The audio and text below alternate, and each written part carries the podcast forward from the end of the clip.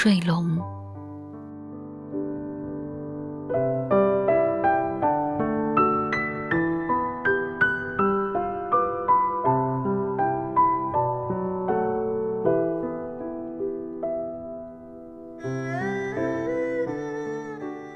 教室的窗户，多数没有玻璃，有的是没安装，有的是被打碎。低矮处的一些窗格，被糊上了厚与薄的语文、英语或数学作业纸。有些时候，我歪着头，或者仰着头。去读上面的一些笔记。偶尔我会看见那其中有我悄悄喜欢着的名字，以及让我脸红心跳的句子。时间一久，只会被风儿吹破，纸片就像很多面飘扬的旗帜。但我觉得，它们更像是前座发束上的红丝带。现在，我隐去前座的名和姓，因为在曾经的一些叙述里，我已过多的泄露了年少的秘密。夏天，风儿常常和蝉鸣一起，放肆的跑进来。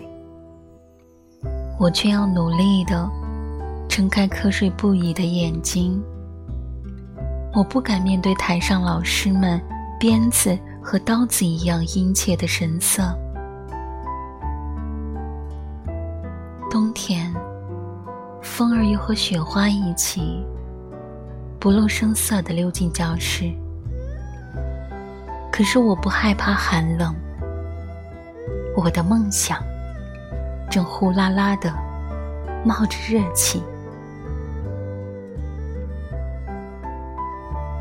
在一个春天的上午，我透过纸洞看见窗外，调皮的阳光正跑过木槿地，追逐一只摇晃的蝶儿。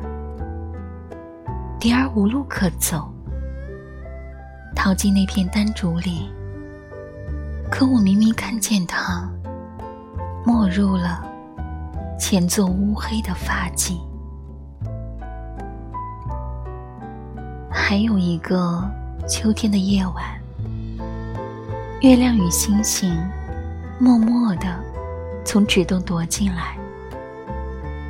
林荫道上的高考录取榜披红戴绿，让我兴奋，也让我担心惆怅。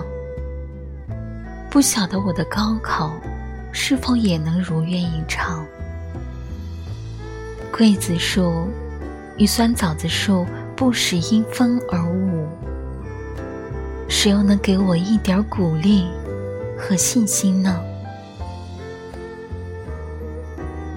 乡下的学校、教室、窗户、桌椅，甚至做梦的我们，都很简陋。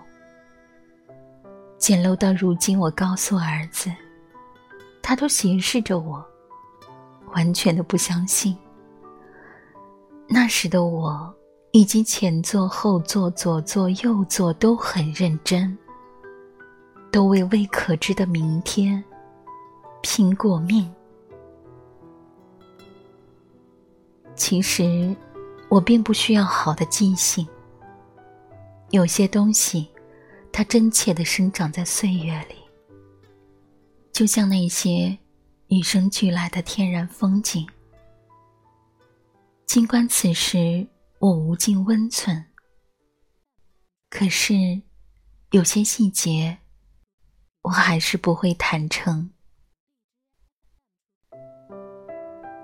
我依然要让他们一直在心底珍藏。他们抚慰过我的一路飘零，也还会陪伴我前行的一程接一程。